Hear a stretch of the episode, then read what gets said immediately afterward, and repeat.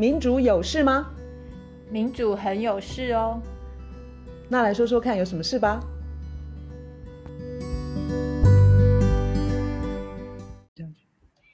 嗨，我是月韶。嗨，我是倩怡。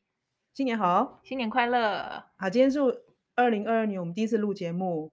那我想请卢老师先分享一下，说我们做 Podcast 到现在你有什么心得？然后今年有什么展望？因为其实我们做了一年多以来，呃，也有一些新的观众，他们并不一定会去听我们第一集的在讲说这个，你知道吗？节目节目的开端。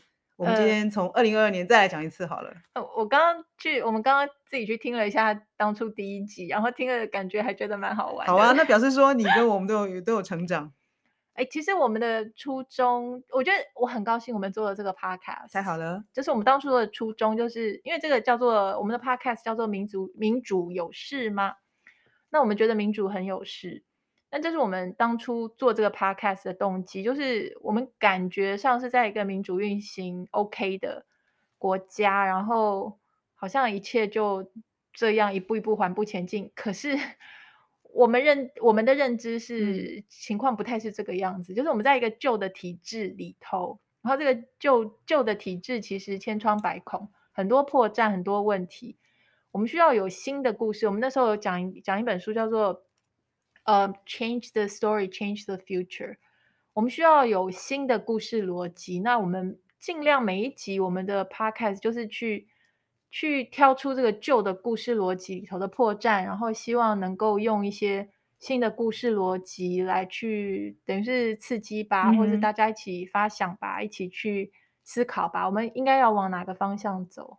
而且我注意到这两年有只要有人呃，他讲的可能。跟政府或主流政党意见不一样，然后这些人可能就要留话说什么不自杀声明，然后我觉得这个趋势其实我我觉得蛮令人难过，就是说在在台湾我们自诩然后很骄傲说民主，然后言论自由，然后言论自由怎么会到这样的地步？就是有人持不同的意见，然后他就会以为他有你知道吗？对啊，我觉得我们的的或不测。我觉得我们的现在的言论自由真的还蛮，就还蛮虚的耶。因为表面上好像大家都可以大名大放，可是你不要说说苏伟硕医师好了，然后收到传票什么，最近又收到公投完又收到，不要。除此之外，有另外一种言论的打压是那种，就是封杀。你知道现在那个网军他们做的一件事，也包括说，我们待会儿要讲的一个那个台中。呃，立委补选的一个候选人，嗯哼，他基本上就是被，因为他是跟主流的力量是等于是对抗主流力量，对对，他等于是被媒体封杀，哎，他就是我们我们会讲到这位，呃，我们等下会讲到这个黎明幼幼儿园的园长，就直接说了吧，呃，黎明幼儿园园长林金莲，呃，园长金色的金，连续的连。他会出来选，就是因为土地正义的问题。嗯、好，我先讲说这个言论自由有多么的虚假。是就是我们我今天因为我们要讨论这个，我也去用 Google，然后用新闻去 Google 他要选举这件事情。嗯、主流媒体对他的报道是多少？你知道吗？是零。就是说，嗯、你的主流媒体可以，这也是一种形式的封杀。然后他如果他自己在他的那个 YouTube 那边有讲说。他如果透过其他那些呃社群媒体，嗯，他一天到晚被检举，这个也是我听过其他的，就是跟主流，特别是跟政府，嗯，声音不一样的其他的，我不管他是网红或是什么，嗯哼，他们也受到同样的伺候啊。所以被检举的话，意思就是说他的社群媒体就会被关闭，或者是有什么红牌、黄牌那些，或者是你的流量就会减少，或者是他们呃用网军用这个呃那叫什么公关公司，他们用网军。去养账号，然后就是拼命的到你的到你的节目，然后十五秒就下来，十五秒就下来，用类似这种，嗯哼，他用各式各样的方法把你这个声音尽量的封锁，尽量的压制。这是我们今天的台湾。我相信除了台湾，可能别的地方也有。可是总之，当我们在讲说民主很有事的时候，我们本来就不是说光是台湾的民主很有事。我觉得现在大家如果用世界公民的眼眼眼光或是视角。去看说，其实全世界，美国民主倒倒退，英国民主倒退，欧洲许多地方民主倒退。我们用世界公民的角度去去看的话，我们要可以意识到说，其实资本主义啊，或者是我们讲了很很多的新自由主义，它其实对民主的杀伤力是非常非常非常严重的。我觉得我们至少要有这个意识。我真的很高兴说，如果我们的我们两个人能够继续这样子谈 Podcast，然后也有其他专家学者愿意来我们节目上谈，呃，他们。很热血的的议题的话，嗯、我都很高兴。我当然可以希望可以持续。当然，我也更鼓励，就是说，人们应该要大声的谈，就算跟主流媒体不一样的意见。好了好了，我们这样讲好像都有点太理理想化了。我们就就是就讲具体的事例好了。你说那林金莲，我去看了一下啊。当他说什么要选吃子弹，不选吃官司，我看了也是很愤怒。就是说，我们怎么会有这样子的的氛围呀、啊？今天一个人参政是他，就是我们每个人有同等的权利。嗯哼，你是要当呃候选人或呃你的被选举人或者选举人吗？哈，但但是就是说选有这种压力，这什么鬼环境啊？这什么鬼？这是说这是这是民主哦。而且他就说现在选举，他有讲他在政见发表会讲说，现在选举候选人他如果背后有很多很多钱的话。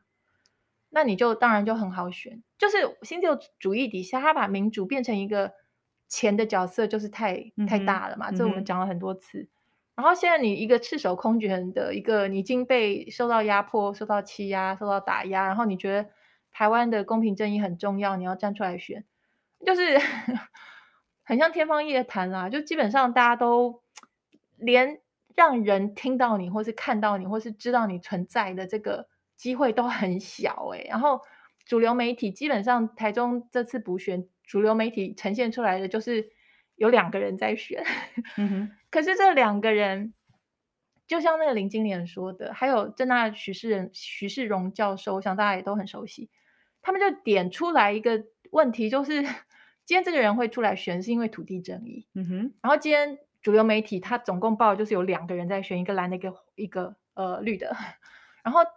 徐世荣跟那个林金莲他们都讲，其实蓝绿他们都在掠夺土地，嗯哼，他们都在分赃，都在炒地皮。那今天选民感觉上他只能选这个蓝的，或是那个绿的，所以感觉上就是说，选民可能很多选民他也都知道说蓝绿在炒地皮，嗯哼。可是选举选举到后来就是弄成说，每一个选民他变成说他在思考说，嗯。我今天要被剥一层皮，我今天要这个土地要被炒地皮，害得我年轻人的话，我就是以后房子房子买不起。我今天要决定，就是我是要让这个蓝的，嗯，去剥帮财团一起剥我这层皮，还是我要去选绿的，去帮财团剥我这这层皮？我觉得民主走到这样子已经太变态了，就是很变质哈，很变质。我我知道要从这个旧的体制要。摆脱或是挣脱不是一件容易的事，可是我觉得我们越去谈论它，我们要先意识到它是一个问题。对，还有很多人可能跟我一样，就是当我们看到林金莲这个名字的时候，我们可能就看到说，哦，又有一个小族，小族嘛，哈、嗯，你看嘛？就是就就是自自发，就是自发性的力量，然后要跟一个大大的体制抗衡。但是我不会再多留意什么，因为其实这次的选举也有。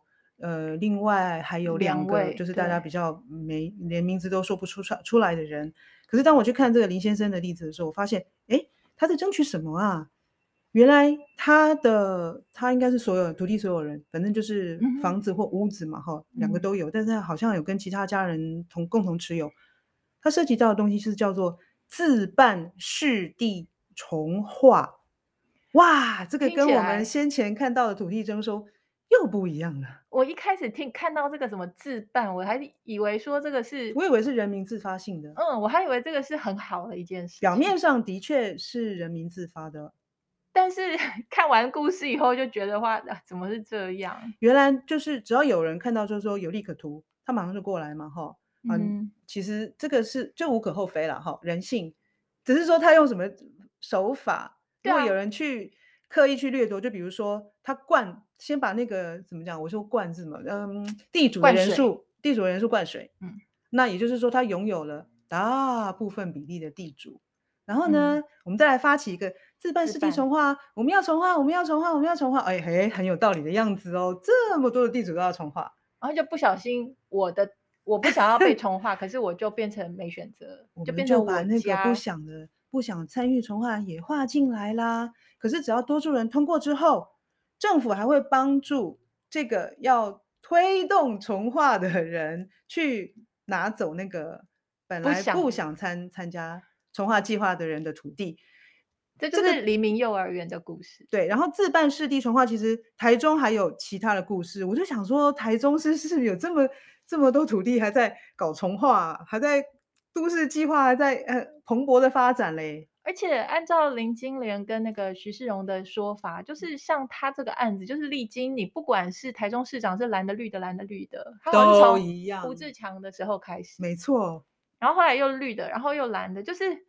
这些土地的事情，其实蓝绿很团结，嗯、大家不知道，他们都是团结在帮财团炒地皮。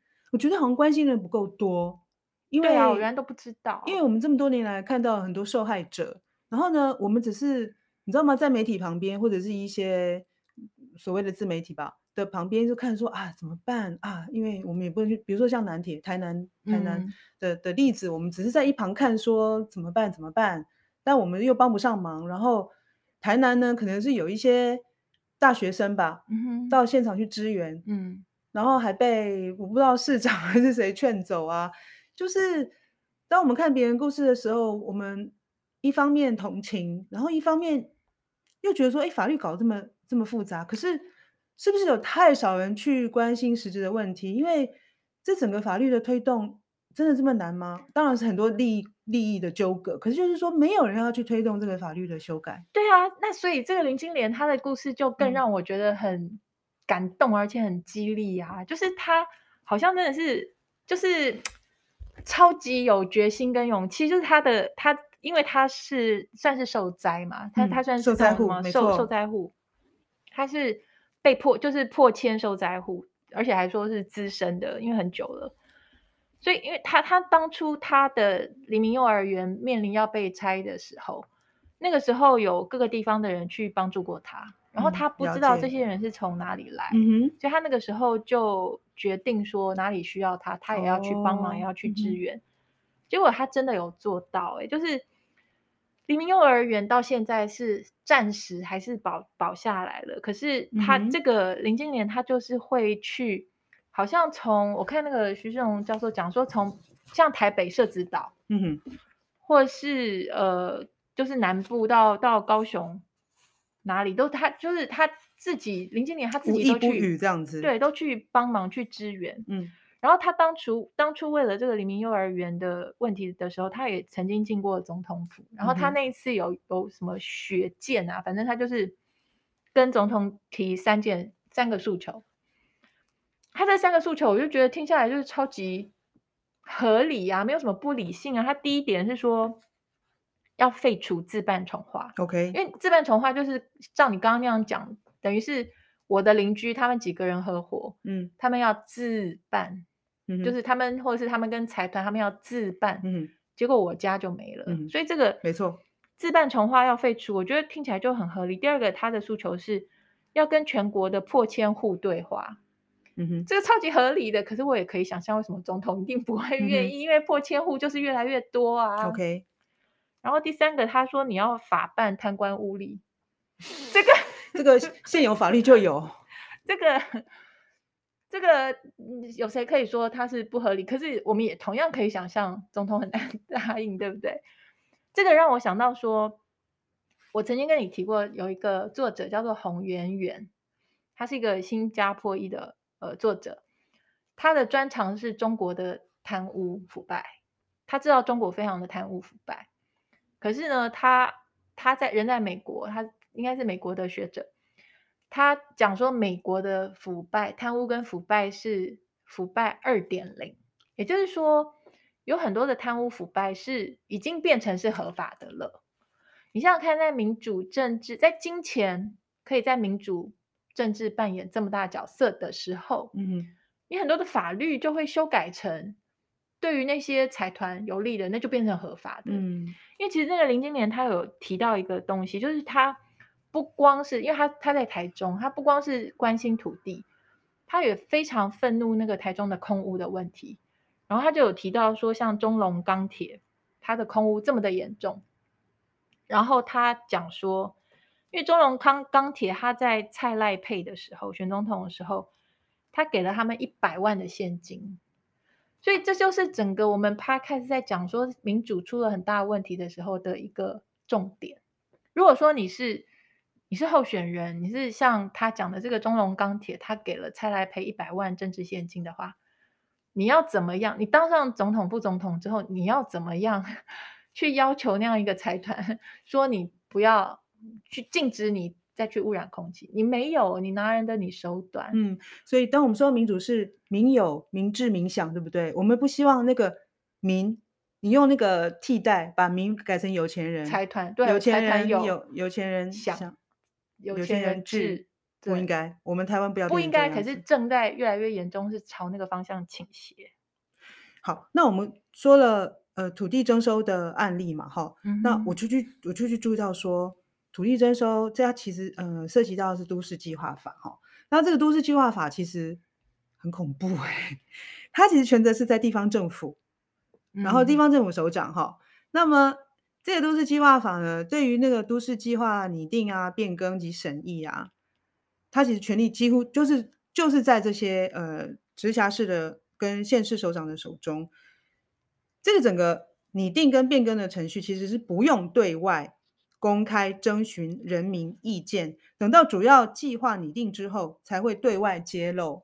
那接下来就是送审审议了，然后审议其实也都是。呃，地呃首就是首长，就是他们地方政府的首长啊，然后加上学者专家，你知道，我们当时邀请有友善的，对，听起来好黑箱哦。然后地方公益人士呢，就是什么议长啊、副议长啊，然后什么商会的代表，所以怪，所以就是说，从上游到下游呢，其实人民能能够参与的实在不多。那这个都市计划法竟然留存到今天，哇，我真的觉得。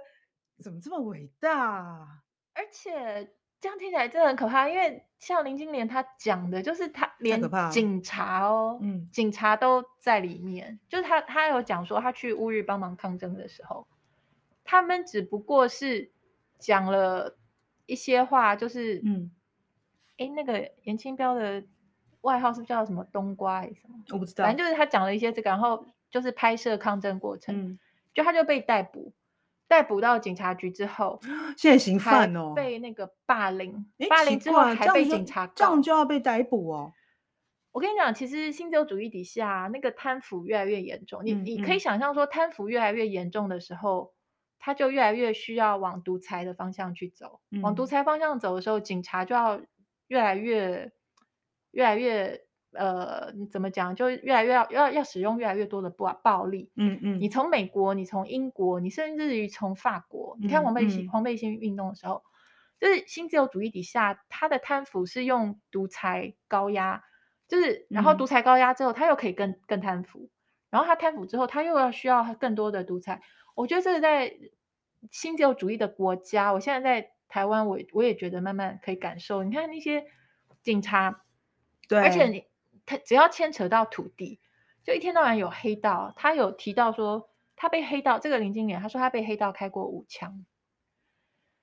然后最近、啊、最近有一个那个什么苗栗那边有一个掩埋废弃物掩埋场，好像叫什么昆宇的废弃弃物掩埋场，那个也是黑道在那边，就是叱咤风云，所以变成说黑道啦、财团啦、政府啦，台湾的土地这件事情。就他们决定，嗯，就好。你看，像是都市计划法跟这些什么市地重划啊，如果一直都这样子搞下去的话，我觉得对我们民主制度是一个很大的伤害，因为它破坏了人民对公权力的信任。嗯，然后呢，就开始你知道吗？反正就是一一一竿子，就是全部都都不想信任，所以会、嗯、会波及到就是公部门的其他的工作的执行。我我我个人认为是这样的，嗯、因为现在只要涉及到土地征收，好，我们一般人，我们我们可能。看起来就觉得说，一定是那个，诶，一他们一定受灾户啊，一定是有道理的。对啊，而且他就这个制度不公平，所以大家宁愿去支持跟同情他们了。可是这对政府来讲其实很不好，对不对？对，而且对年轻人来说也特别不好，是因为他们今天土地的利益，他们在炒地皮嘛？炒地皮的意思就是说，以后房价或是地价会越来越贵。可是越来越贵，反正都是那是顶端这些有钱人或是有权力的人，他们有越越来越多的，就是土地的拥有的权利。这个的反面就是说，年轻人你将来要追着去追房价，你就更更追不上。今天我们谈论的一切的。土地的征收、土地的破迁、土地的不正义，都跟每一个年轻人非常的有关。那就代表说，你越来越不要去想你要买房子，你根本就越来越不要去想说你在这个地球上有什么立锥之地。那土地不是你的，那个土地是有钱人的，是财团的，是政府的。嗯。我们现在是在往这个方向，很快速的往这个朝这个方向走。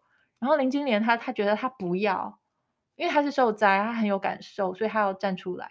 嗯。那可是。她就是被封锁啊！我觉得我们的听众可能有很多跟我们一样，根本就没有听过这个人，因为他就是被封锁。主流媒体真的是把它当空气。不我们关心的是这个体制啦，也就是说，这个跟管都市计划有关的这样这些办法，如果不改的话，不但有更多的受灾户，就像你讲的，年轻人可能也越来越失望，然后嗯、呃，越来越反对所有的社会啊。对，政府的体制啊，变得很很这怎么讲？冷漠？我不知道哎、欸，消极、厌世、冷漠，对对对，这对我们整个社会其实都是很负面的。对，然后财团跟政府会笑呵呵吧？没错，这是为什么立立法院里头要有能够为土地正义说话，或是任何正义说话的人，是非常重要的。可是我们现在因为金钱在里头扮演太大的角色，就选不上啊。这个这个人是选不上的。可是我觉得我们谈论是重要的，有没有有没有更呃其他的像 NGO 啊，持续的在推动这个东西？刚刚当然卢老师有提到那个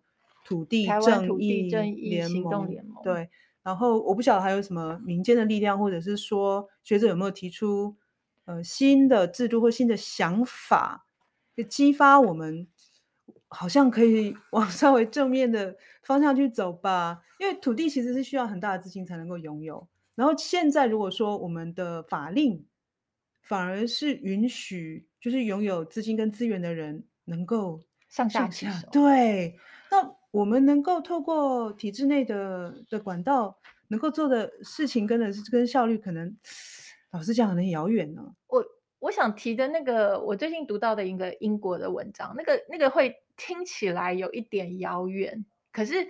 就像我们 podcast，我们需要去谈论新的故事逻辑，所以我会觉得谈那个听起来好像有一点嗯、天马行空的那个。可是我觉得我当初听听看看到这个英国这个说法的时候，我很有感，所以我我就来分享一下。就是呃，我在一个英国的媒体，嗯、它是一个英国的独立媒体，我很喜欢的独立媒体，嗯、叫做。Novara Media 里头有一个人，他写了一篇关于土地正义的一个文章，他的想法，我觉得非常的对我来说非常的新奇，嗯，然后我也觉得非常的对于我们现在的世界很合用，是他提出来一个叫做 Universal Rent，就是那叫怎么讲，可以说是。普世的地租嘛，嗯哼，嗯哼，好，它的重点就是说，就好像我们我们会讲说，天空不是谁的，或是大气不是谁，嗯、是大家公有的，嗯、或是一条河川，或是海洋，嗯、不是谁的，嗯、是大家的，嗯、是一个 commons，就是公地，公共的公，嗯哼，所以他讲，譬如说英国，英国这个土地就是英国人大家的，台湾我们当然也是，台湾的土地就是台湾人大家的。嗯好，就是因为土地不正义，呃，一直恶化，一直恶化，导致于英国，他讲出来的数字，我觉得非常的吓人。英国的例子，英国的例子，他说英国现在有一半哦，五十趴以上的土地哦，是在一趴的人手中。加西郎啊，我觉得我们台湾正在 朝那个方向迈进，就是你一直朝土地不正义的方向去冲刺的话，你最后就是台湾。一半的土地会在什么一趴的人手里，或是零点五趴？要小心。对啊，那一定的啊，因为因为你如果一直让财团可以拥有更多、更多、更多，就是一般人拥有更少、更少、更少。所以他去想说这个问题要怎么解决？他说有一个很简单的解决的方法，简单到就是很简单，可是我们都平常不会想到。他说好，就像大气、空气是大家的。啊，我们呼吸的氧气是大家的，海洋是大家的，水是大家的，土地是大家的。大家都知道这是大家的话，如果今天的那个土地的拥的这个拥有权已经集中到这个地步的时候，他就用 universal rent，就是普世的地租来解决这个问题。嗯哼，你今天是一个有钱人，你我们我们说这个土是土地是大家的时候，意思是说，原则上基本上它是一个应该要平分，就是我们大家都是台湾这块土地上的一个人。原则上，我们是应该要平分，然后大家都要有一个基本的可以立足的一块土地。那他他说，今天如果说已经严重到有人囤房囤了二十户或好或多少，他就他的他拥有的土地是，譬如说我或是你的呃两万倍好了，我随便乱讲。那他拥有，你不可能再把它拿回来嘛？就是这个所有权，你不可能把它没收或怎么样。他也没有要做这件事情。现代社会已经不可能了。对，他说，那因为那个拥有过多土地或是囤了太多豪宅的这些人，他只要很简单，就是付一个租金。嗯，因为这块土地既然是大家的，就像空气一样，像水一样，这土地既然是大家的，可是某一个人或是某一趴的人，嗯。他拥有了太多太多，他就是多拿了，就对应于他呃拥有土地的面积付一笔钱，对，就是付租金嘛。这是工地，这是公共的工工地，那你拿那么多那么多，你就付点租金。所以他就说，我们如果就是实施这个 universal rent，哦，这个地是大家的，可是你拿的特别多，你已经拿了，那所有权在你手中没错，你有产权没错，请你多付一点钱。对，就按照面积，比起比起呃拥有面积比较少的人，他付的钱当然就比较多。对，所以他说这样一来就可以变成一个非常就是相对来说公平非常多。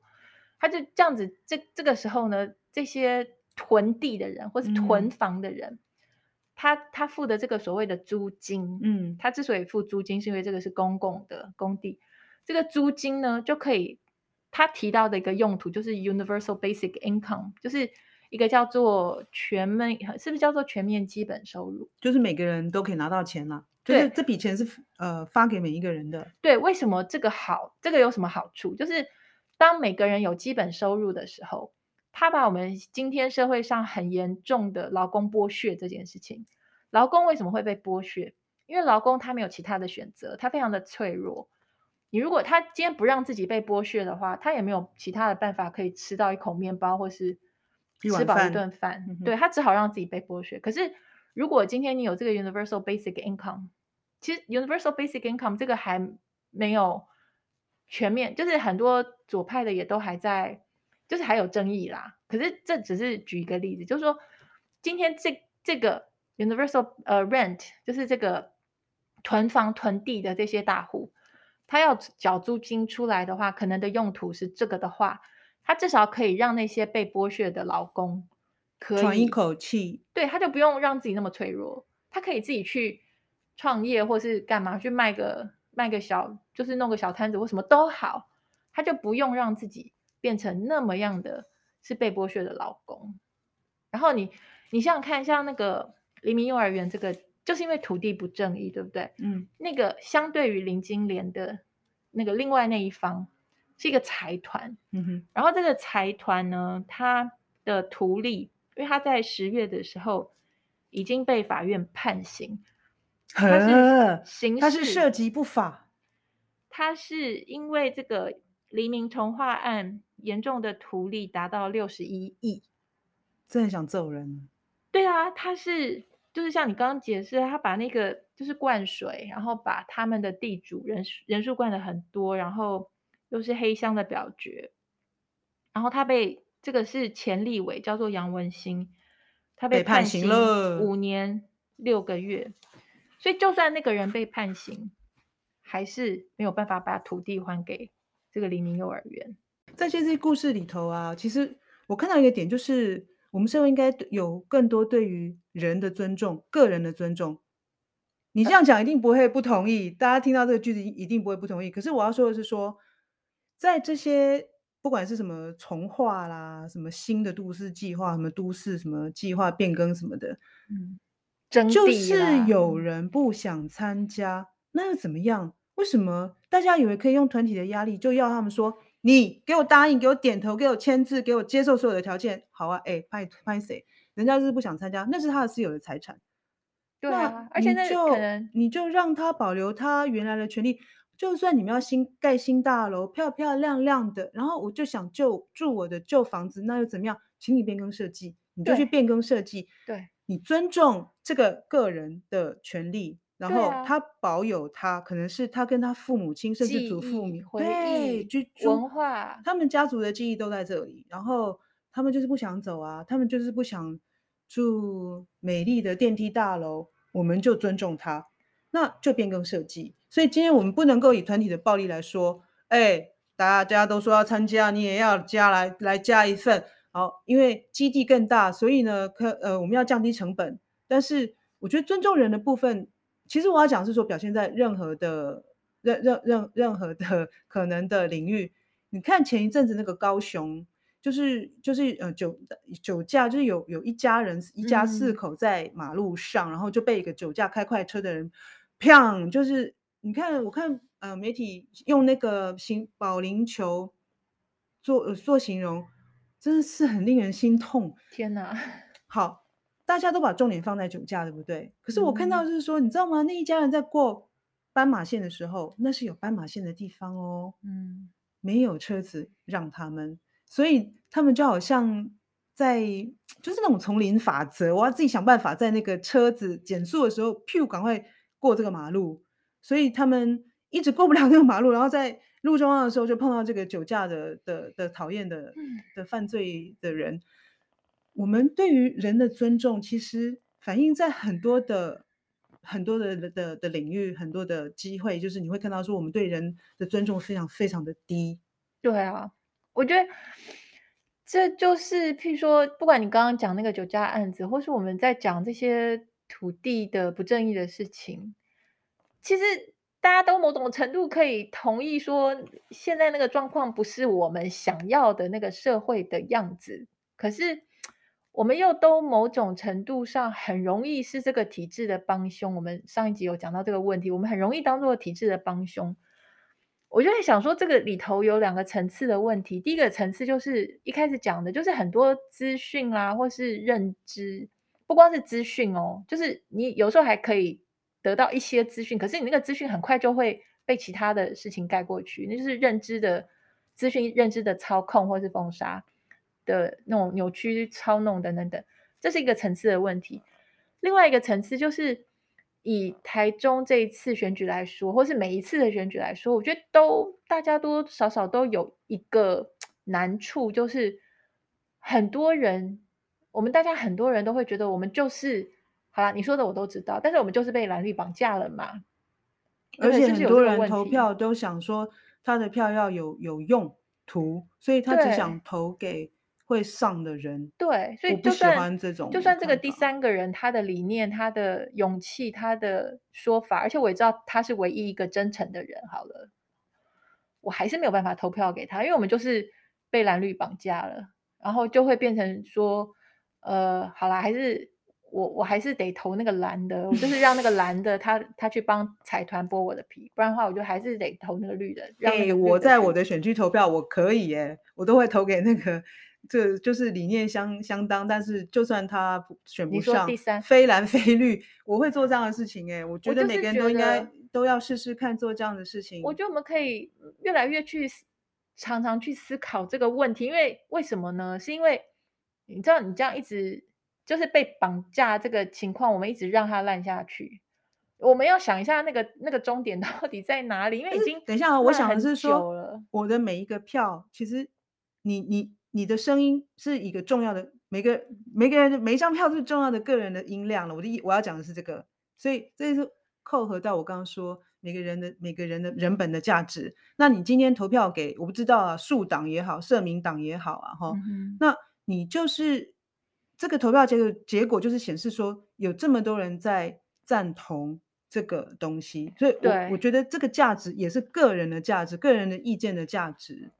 对，所以，哎，所以我觉得，因为被绑架这件事情，被蓝绿绑架这件事情啊，它让我们选民会感觉上有一点点像那个斯德哥尔摩症候群，就是我也知道他在加害我，我也知道我是被害人，然后我的投票行为又反映出我好像认同他，可是这又跟斯德哥尔摩症候群不太一样，不太是那个我我对于那个绑架我的人产生什么认同，所以最近有一个。所有人都在讨论的 电影，我们 也都看了。别这么说嘛，那毕竟是个美国电影，不能说所有人都在讨论啊。就感觉上很多人都看过，叫做《千万别抬头》，就是它里头讲的事情是非常恐怖，它是它算是喜剧，它是讽刺讽刺 型的喜剧。无论如何，我看的这个过程，我的确有大叫大笑，然后我有毛骨悚然。但是它里头讲很重要，就是。媒体这件事情，媒体是完全失职，也有新自由主义啦。媒体基本上就是新自由主义，其实新自由主义里头讲那个产官学媒嘛，就是产、嗯、就是财团、政府、学学术，就包括科学家，就是譬如说否认气候变迁等等等。然后媒体本来就是一个新自由主义底下一定要的、绝对要的重要元素。然后你，你讲的电影应该先讲一下，说你为什么想要提这个电影啊？因为应该有很多人没有没有看。呃，千万别别抬头，就是在讲说科学家告诉你说，现在发生一个危机，地球要被毁了，毁灭性的的的的资讯。对，然后你有很你有大概半年的时间，你可以行动，然后会来得及阻止这个灾难发生。那因为财团。他们有一个算是救生救生艇吧，一艘船可以到外外太空。那财团跟政客，哎呀，我这样爆雷了，哎，好像也不不宜爆太多。好啦，那好，不管就是先就是那部电影，它就是总统其实听呃财团很呃的意见，对，反正就是宁愿听财团意见，而不是科学家意见，可以这样讲吧？对，就是跟我们实际的世界是。几乎我们的世界，我们的世界可能也是这样，只是我们无法进白宫，我们无法进总统府，所以我们没有看到这个决定的背后是不是这样。对，所以他那个那个媒体啊，就是一天到晚叫你去关注一些什么名人的绯闻啦，或者是呃 sports 啊运动啊，或是其他的，他媒体尽量不要让你去关注。伤害你最深的事情，就是新自由主义，或是这种不正义的事情，或是财团跟政府的合谋。你就跟他利益无关了，他就叫大家不用管啦。他是刻意的叫大家不用管，因为他不要你去监督他，不要。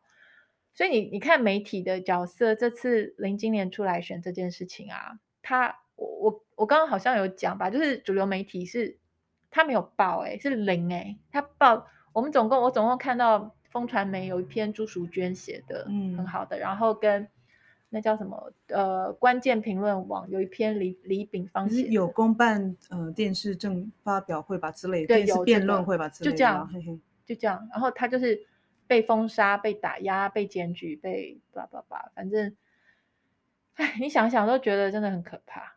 所以重点就是我们要开始看破旧故事逻辑，对。然后去思考说，这样下去真的不行。希望我们的 podcast 可以陪更多的人去看穿旧的故事逻辑，然后去寻找新的故事逻辑，去寻找真的要说寻找生路了。看完那部电影之后，我觉得我们真的是在寻找生路。哎，新年新希望是是大家一起那个。用新的故事逻辑的眼光看世界。对对对，讲的真好。好，下次见喽，拜。下次见，拜。